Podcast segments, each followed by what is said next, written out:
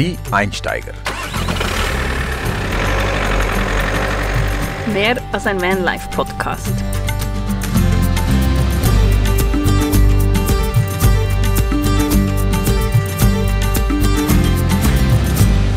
Grüezi miteinander.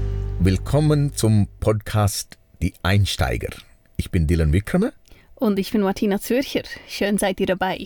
Du weißt deinen Namen noch im Vergleich zu letztem Mal. Das Richtig. ist schon mal ein Ich habe, Fortschritt. ich habe, ich habe geübt. Ja, ich merke, sehr gut. ähm, ja, äh, wo sind wir gerade? Wir sind in Wales. In den letzten drei Wochen, wir waren unterwegs äh, in Vereinigte, St nicht Vereinigte Staaten, sondern Vereinigte Königreich. Also England, Schottland und, Und jetzt, jetzt sind wir in Wales. Wales. Ja. Eine schöne Zeit. Wir haben viel gesehen, viel erlebt, vor allem Regen. Ja, das Wetter ist herrlich hier. Aber immerhin ähm, haben wir nicht das Problem, dass es zu heiß ist im Van. Aber man muss auch sagen, ähm, ich glaube gerade in Schottland war es auch nötig, dass es geregnet hat, weil es gab tatsächlich die, glaube flächenmäßig größten Waldbrände seit je. Und das Richtig. in Schottland, in einem Land, was wirklich einfach immer feucht ist. Ja. Und das ist ja schon bedenklich. Genau. Und äh, weißt du noch, ich habe ein paar Mal die Bemerkung gemacht, als ich das, die Landschaft gesehen habe, oh, es erinnert mir Australien. Und das ist eigentlich eine falsche Connection, wenn Schottland aussieht wie Australien, oder? Es sah so trocken aus, Ja, obwohl wir sehr viel Regen erlebt haben. ja weil es eben vorher trocken war, Ja. oder? Genau. Also, warum geht es heute? Ja, heute geht es um ein äh, nicht ganz einfaches, aber doch wichtiges Thema beim Reisen, weil wenn man wie wir aus der Schweiz kommt oder auch aus Deutschland und Österreich, dann ist man in den allermeisten Fällen, wenn man irgendwo hinfährt, der oder die Reiche. Man hat mehr Geld als die Menschen, die vor Ort leben. Wie geht man damit um? Auch mit diesem Privileg. Wie geht man mit Menschen um, die betteln? Mit, ähm, ja, soll man feilschen? Und alle diese Themen möchte ich heute ein bisschen besprechen.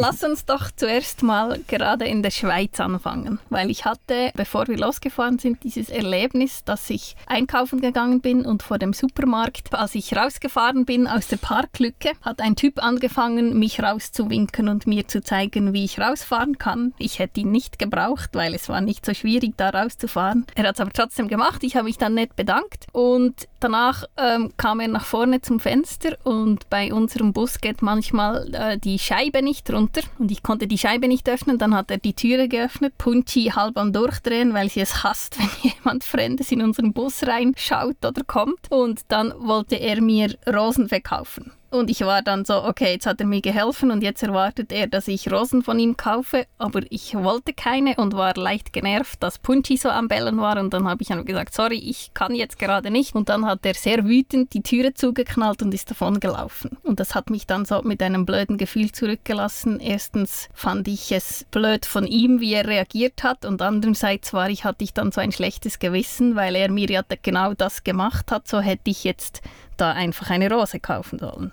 Also, er hat dich quasi gezwungen. Ja, Äh, aber ich habe einfach gesagt, sorry, ich kann jetzt nicht und ein bisschen nicht so freundlich vielleicht. Ähm, aber ja, so du hilfst jemandem und gibst ihm dann wie das Gefühl, du musst jetzt mir auch helfen, indem du was von mir kaufst. Mhm, mhm. Wie reagiert man da? Es ist eine schwierige Frage. Also gut, äh, auf jeden Fall, wenn du eine Rose kaufen willst äh, oder nicht, es ist deine Entscheidung. Aber du verstehst, dass ich dann wie ein schlechtes Gewissen hatte, weil ich eben keine gekauft habe, weil er mir geholfen hat. Ich habe auch etwas Ähnliches erlebt in Biel, war in diesem Einkaufszentrum und nach dem Einkaufen stieg ich ins Auto rein und dann kam dieser ähm, taubstumme Mensch und er hat mir ein, ein Blatt Papier vorgehalten und dort stand irgendetwas wie sie sammeln Geld für irgendwelche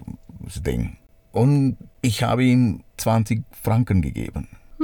Und nachher, es ist mir bewusst geworden, dass das eine, wie sagt man? Sehr wahrscheinlich ein Trick sein ein Trick, könnte. ja, genau. Und da habe ich wirklich ein sehr ein schlechtes Gewissen gehabt. Warum habe ich das gemacht? Also ich hätte eigentlich Polizei anrufen sollen und äh, Aber in und, dem Moment weißt du ja nicht, was richtig ist und was ja, falsch. aber ich habe sie beobachtet. Sie Es haben dann eine- gesprochen zusammen, oder? Ja, ich, es war ja, es war eine, eine, eine Bande zusammen. Nach den Zahlen habe ich sie, äh, also ich bin nicht sofort äh, rausgefahren und dann habe ich sie beobachtet und die waren einfach eine Bande, ähm, ja, Gauner, die ähm, Menschen verarscht haben. Mit schlechtem Gewissen eben. Ja, also ich denke, wenn jemand ein, ein, eine Rose anbietet, also es, du siehst das auch immer wieder, wenn du essen gehst äh, und dann plötzlich kommt einer und er will ja eine Rose verkaufen. Genau, das finde ich auch nicht das Problem, aber ich finde sehr, wenn man dann sagt, nein, ich will nicht,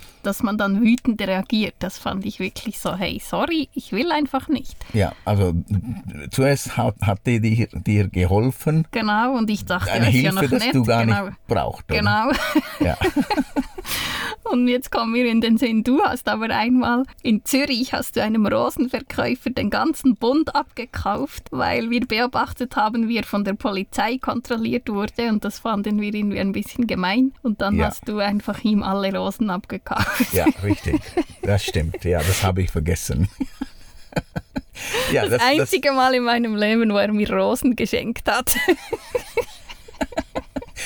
Ja, also das, das fand ich eigentlich ähm, ja, ein bisschen ja, schlecht von diesen Polizisten. Ich weiß nicht, warum, warum sie ihn Ja, äh, untersucht nicht, haben. Ja, vielleicht äh, ja, es gi- gi- gibt solche Leute, die die Drogen verkaufen oder weiß ich nicht. Äh, also die, die Polizisten haben ihn richtig äh, untersucht und alle Papiere und so weiter. Und äh, da war ich ziemlich äh, hässig. Und, und deswegen habe ich diese Rosen gekauft. Und du warst auch nicht unglücklich, oder? genau. Manchmal ist es gut, wenn der Ehemann wütend ist. ähm, ja, aber nur in seltenen Fällen. Aber wenn du jetzt vorhin von diesen Banden gesprochen hast, dann mache ich gerade den Link zu einem ganz anderen Land, zu Indien, wo man ja auch immer wieder hört, ähm, dass Kinder ja eigentlich missbraucht werden zum Betteln, dass die betteln müssen, ähm, dass da schlimme Sachen passieren und die Kinder dann einfach das Geld, also dass sie zum Teil auch verstümmelt werden, damit es schlimmer aussieht, dass sie das Geld dann abends ähm, ihren Bandenoberhaupten abgeben müssen. Und da, ich habe in Indien von dir, wir haben uns ja da kennengelernt und ganz am Anfang, an den ersten Tagen, habe ich von dir da etwas gelernt, was ich immer noch anwende. Du hast gesagt, du gibst nie Geld an Kinder, die betteln, genau aus dem Grund und auch nicht an Mütter, die die Kinder dabei haben, sozusagen um mehr Mitleid zu erregen, weil das dann dazu führt, dass die Kinder ähm, anstatt dass sie vielleicht in die Schule gehen, mitgehen müssen zum Betteln. Die einzigen Menschen, denen du Geld gibst, sind alte Leute. Ja, eben genau in Indien habe ich mal etwas erlebt. Das war in Jaipur. Äh, waren ein paar Frauen kamen und sie haben, ja, sie haben gebettelt und eine Frau hat ein Kind gehabt, also ein vielleicht so drei, vierjähriges Kind und er hat eine ohrvolle, sagt man, Eiter. Äh, Es hat eine, irgendeine Wunde und das hat sie immer gezeigt, um, um zu betteln. Und das fand ich schrecklich. Und ich war auch wütend mit dieser Frau, weil wahrscheinlich sie nutzt diese Wunde. Also ähm, pflegt sie auch nicht in ja, dem Sinne. genau, genau. Um einfach die ähm, Aufmerksamkeit oder äh, Mitleid zu erregen. Oder? Mhm. Und es, wir haben ein Sprichwort in Sri Lanka. Wir sagen, es ist wie die Wunde von Bettler. Das heißt, der Bettler, er will seine Wunde, äh, es tut ihm weh, aber er unternimmt nichts, um diese Wunde zu heilen, weil er zeigt immer seine Wunde, um Geld zu kriegen. Mhm. So, das ist wie eine, ein Teufelskreis. Also du, du sägst nicht den Ast ab, auf dem du sitzt, um es dann mit einem deutschen Sprichwort Genau, zu vervollständigen. genau. Also an diesem Fall, es ist wirklich eine, eine, eine also äh, es dient ihm eigentlich schon, aber schlussendlich, er muss immer mit Schmerzen Leben. leben ja. Also das, das ist das, das äh, Schlimmste. Und aus diesem Grund, eben wenn ein, eine Frau kommt mit einem Kind, mach, also ich möchte nicht solche Frauen oder solche Familien unterstützen. weil sie machen das bewusst, um deine deine Aufmerksamkeit zu, zu kriegen. Und, Und das du stützt hilft dann auch, nicht. Ja, genau, du stützt auch ein System, das du eigentlich nicht unterstützen willst, oder weil sich nichts verändert, weil sie einfach am nächsten Tag wieder auf der Straße sind und wieder betteln. Genau. Aber an dem Tag, ich weiß, ähm, in, Jai, äh, in Jaipur, als, als ich diese Frau begegnet bin, äh, ich habe ihr gesagt, hey, wir gehen, ich gebe kein Geld, wir gehen zum Arzt. Und sie wollte nicht zum Arzt. Ja, und das hat dich dann vor allem wütend gemacht. Ja, also das war, das war ein klarer Fall. Du hast meine Frage noch gar nicht beantwortet. Warum gibst du alten Menschen Geld? Weil, also, sie brauchen es. Also, sie, die, sind, die sind alt und sie leben auf der Straße. Also, sie haben keine Zukunft. Und sie Es haben auch einfach- nicht die Kraft, arbeiten Genau. zu gehen, oder? Ja, sie haben keine Zukunft. Es geht nicht um irgendwie ihre ähm, Leben in einer Art und Weise zu helfen, um sich selbst zu helfen. Das ist, das ist vorbei. Und ich möchte jetzt aber trotzdem auch noch wie positive Geschichten reinbringen, nämlich dann, wenn man einen Schritt auf diese Menschen zumacht und versucht, etwas zu verändern. Also ich denke erstmal, das ist intuitiv eine Entscheidung. Man spürt, da ist irgendwas bei diesen Menschen. Zum Beispiel haben wir das bei unserem letzten Besuch in Sri Lanka gemacht mit ähm, dieser jungen Frau, mit dem Kind, die ich und dein Bruder beobachtet haben, wie sie völlig verzweifelt bei der Polizei sich gemeldet hat. Also sie hat nicht gebettelt, sondern sie war wirklich in Tränen aufgelöst bei der Polizei. Dein Bruder hat mit einem Ohr mitgehört und ihm sind auch die Tränen gekommen. Und ich habe zwar nicht verstanden, warum es ging, aber ich habe einfach gesehen, es ist äh, irgendwas ist hier nicht gut.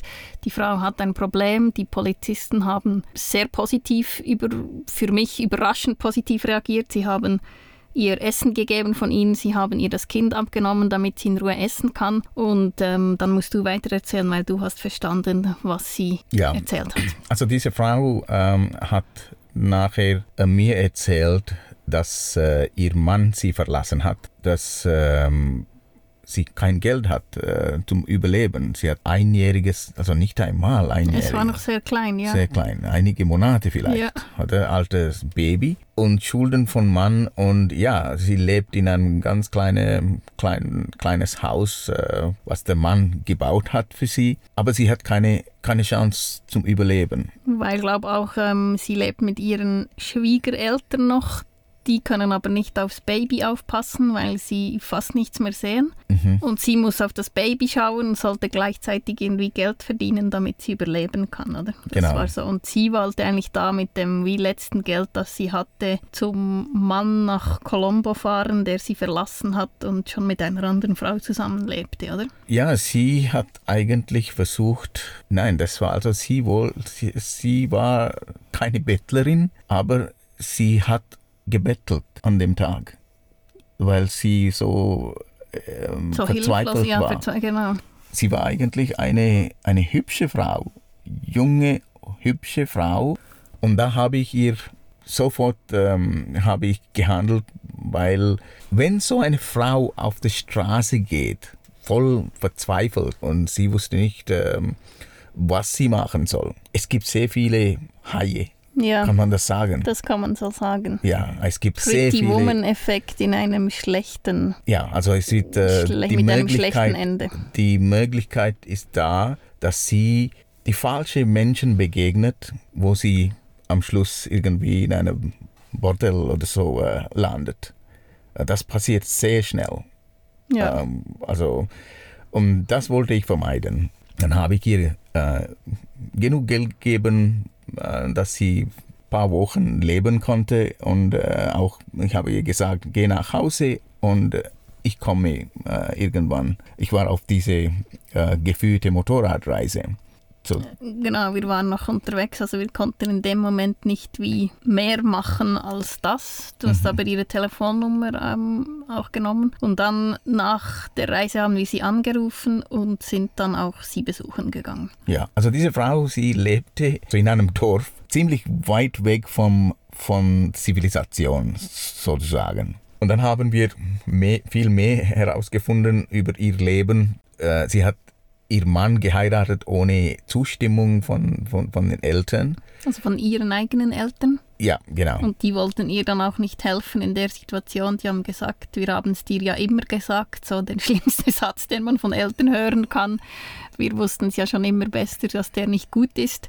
Ja. Und sie konnte auch nicht zu ihren eigenen Eltern nach Hause. Und dann äh, haben wir auch herausgefunden, dass, äh, also sie hat uns äh, erzählt, dass der Mann schon verheiratet ist und dass sie, dass er sie zum zweiten Mal geheiratet, also Also ist ein bisschen kompliziert. Gell? Ja. Ähm, die Fra also der Mann war immer noch verheiratet mit einer anderen Frau, als er sie geheiratet hat. Genau. Und in Sri Lanka ist das offenbar möglich, weil die Behörden nicht unter den verschiedenen Ja, also die sind nicht. verknüpft sind, oder? Ja, genau.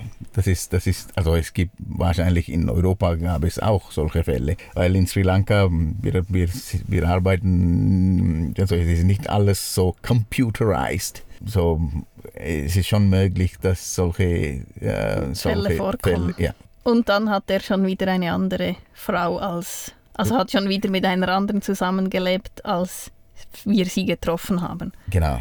Und da, was haben wir da gemacht mit dieser Frau? Ja, wir haben eben mit ihr ähm, gesprochen und wir haben dann gesagt, hey, wir möchten dir helfen, aber du musst selber herausfinden, wie du dir helfen kannst. Also im Sinne von, sie kann ja nirgends arbeiten gehen, weil sie eben aufs Baby aufpassen muss. Sie muss also wie zu Hause arbeiten können.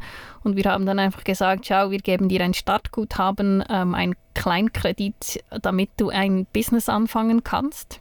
Überleg dir aber selber, was das ist. Und du hast dir auch gesagt, du willst dieses Geld zurückbezahlt haben. Mhm. Warum hast du das gemacht? Weil wenn du Menschen Geld gibst, es ist wie eine, wie eine, eine Lottogewinn. Weißt du, wie viele Menschen gibt es, also wie viele Gewinner gibt es, die nach einigen Monaten oder nach paar Jahren als Verlierer äh, auf der Straße stehen? Deshalb spielen wir nie Lotto, gell? Nein, aber äh, ja, So, genau deswegen, ich habe ihr gesagt, ich will das Geld wieder zurück, um sie zu motivieren. Das ist äh, keine einfach ähm, ein Geschenk, sondern du musst arbeiten, damit du mir das zurückzahlen kannst. Also, es war nicht Tausende von Franken, aber ähm, es war mir wichtig, wenn du sie so motivierst, ähm, dass sie sich Mühe geben. Und das hat auch Wirkung gezeigt. Also ich habe ihr gesagt, okay, was ist deine Idee? Und sie kam mit, die, mit der Idee, ein paar Ähm. Wochen, also nein, ein paar Tage später hat sie dann äh, angerufen, oder? Und hat eine Idee gehabt. äh, sie wollte Trockenfisch. Es ist, ähm, und, aber das ist immer noch eine, eine Tradition in Sri Lanka. Ähm, es wird sehr viel Trockenfisch gegessen. Äh, und wo diese Frau gewohnt hat, äh, war weit vom Meer. Und sie hat die Möglichkeit gehabt, ähm, Trockenfisch vom Küstenregion zu kaufen, ein, einzukaufen, bei ihr im Dorf oder in der Umgebung weiter zu verkaufen. Und das, Das, war war eine, eine, eine sehr schlaue Idee, weil sie hat realisiert, das gibt es hier nicht, die Nachfrage ist da. Richtig. Und das, dann hat sie es angefangen. Also wir haben dieser Frau geholfen, um äh, also alles, was sie braucht, äh, also zu kaufen und mit ihrer Geschäftsidee äh, weiterzumachen. Und das hat auch, ähm, sie hat auch uns berichtet immer wieder, wie sie, äh, was sie macht und äh, Ja, mega schön. Sie hat dann auch irgendwie Fotos geschickt äh, via WhatsApp und angerufen und sich gefreut und gesagt, wie gut es funktioniert und hat sie, glaube ich, auch schon angefangen, einen Teil zurückzubezahlen, oder? Mhm. So, es gibt äh, schon viele Wege, wo du Menschen helfen kannst.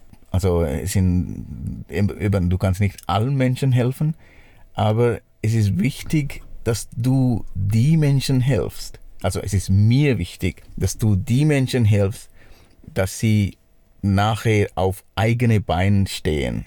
Und das finde ich, ähm, das finde ich viel wichtiger als jemandem einfach äh, ein, ein Essen zu spenden oder äh, ein paar ein paar Rupien zu, zu äh, verschenken. Damit befriedigen wir ja mehr unser schlechtes Gewissen, als dass wir wirklich helfen, oder? Mhm. Natürlich, es ist aber, es kostet viel mehr, wenn du so Menschen helfen willst, als äh, ein paar Rupien da, ein bisschen da, ein bisschen. Äh, ja, das geben. kommt noch dazu. Ja. Und da ähm, habe ich ja sehr wahrscheinlich noch ein sehr großes Beispiel, ähm, wenn man anfängt zu helfen, was das dann bedeuten kann. Weil ich war ja ähm, vor 20 Jahren zum allerersten Mal in der Mongolei und wir haben da die Armut gesehen. Wir waren sehr berührt von dem Land. Und wenn ich wir sage, dann bin das ich und ähm, drei Freundinnen mittlerweile. Damals haben wir uns äh, eigentlich praktisch nicht gekannt. Und wir haben auf dieser Reise entschieden, hey, wir wollen wirklich etwas verändern. Ja, also als 23-Jährige, was du, ja, du und deine Kolleginnen, was ihr, was ihr gemacht haben, war wirklich äh, sehr beeindruckend. Und in diesem Jahr, ihr feiert das 20. Jubiläumsfeier. Ja, und ich kann manchmal selber noch nicht fassen, dass es wirklich 20 Jahre her ist, dass wir da was angefangen weißt haben. Weißt du, was das heißt? Das du bist alt geworden. ich bin alt geworden und es heißt auch, dass fast die Hälfte von meinem Leben habe ich für dieses Projekt und für die Kinder von Ulaanbaatar mhm. gearbeitet. Und wenn ich das so überlege, dann denke ich so, oh wow, wirklich. Ähm, aber vielleicht muss ich noch ein bisschen mehr erzählen, was wir überhaupt machen. Mhm. Oder du Bitte kannst schön. es erzählen. Nein, äh, erzählst du. Ja, wir, wir haben dann wirklich einfach ähm, aus dieser Idee heraus angefangen, eine Organisation zu gründen. Also erstmal dann, als wir zurückkamen, ein Verein in der Schweiz. Wir hatten keine Ahnung ähm, von Entwicklungszusammenarbeit. Wir hatten keine Ahnung davon, wie man einen Verein gründet. Wir wussten wirklich nichts. Keine von uns ähm, kam irgendwie beruflich aus diesem, diesem äh, Hintergrund.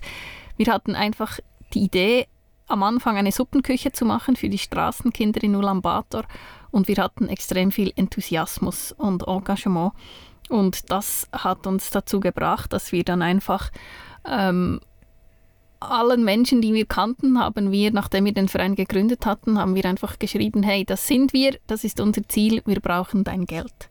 Und wir haben Geld bekommen und haben dann angefangen, das Schritt für Schritt aufzubauen. Und, und heute ist daraus wirklich eine Tagesstätte und drei Kindergärten geworden. Es werden in Ulaanbaatar täglich ähm, bis zu 200 Kinder betreut von einem Team von 20 mongolischen Angestellten. Also wir haben nicht nur äh, diesen Kindern eine neue Zukunftschance gegeben, sondern ähm, es ist auch ein Arbeitsplätze geschafft in der Mongolei. Und ja, wenn ich jetzt so daran denke, kriege ich fast ein bisschen Hühnerhaut, äh, dass wir das einfach so geschafft haben, Schritt für Schritt. Als wir in der Mongolei waren, jetzt mhm. vor einem Monat, ähm, wir haben diese Frau besucht, die einmal eure Köchin war. Ja, genau, die Dogi. Äh, Dogi. Ich liebe äh, sie heiß. es, ist, es war wirklich wunderschön zu sehen, ähm, wie diese Frau, also sie arbeitet mittlerweile nicht äh, für euch, genau. aber trotzdem, äh, wie sie, wie dankbar sie ist ähm, für, für euch, äh, für eure Arbeit. Also ja, sie hat also ich muss geweint und er hat, äh, sie, sie lebt heute in einer wirklich sehr schönen Wohnung. Ja. Ähm, also, also ich war überrascht zu sehen, wo sie wohnt. Das ist wirklich. Äh, ja, äh, und ich muss vielleicht noch sagen, sie war nicht einfach Köchin bei uns, sondern sie hat, war eine der allerersten, die eigentlich ihre Kinder zu uns gebracht hat, weil sie einfach nicht weiter wusste, weil sie äh, krank war, also sie hatte Herzprobleme, schwierige. Der Mann hatte sie damals verlassen, also eigentlich ähnlich wie auch die Frau in Sri Lanka.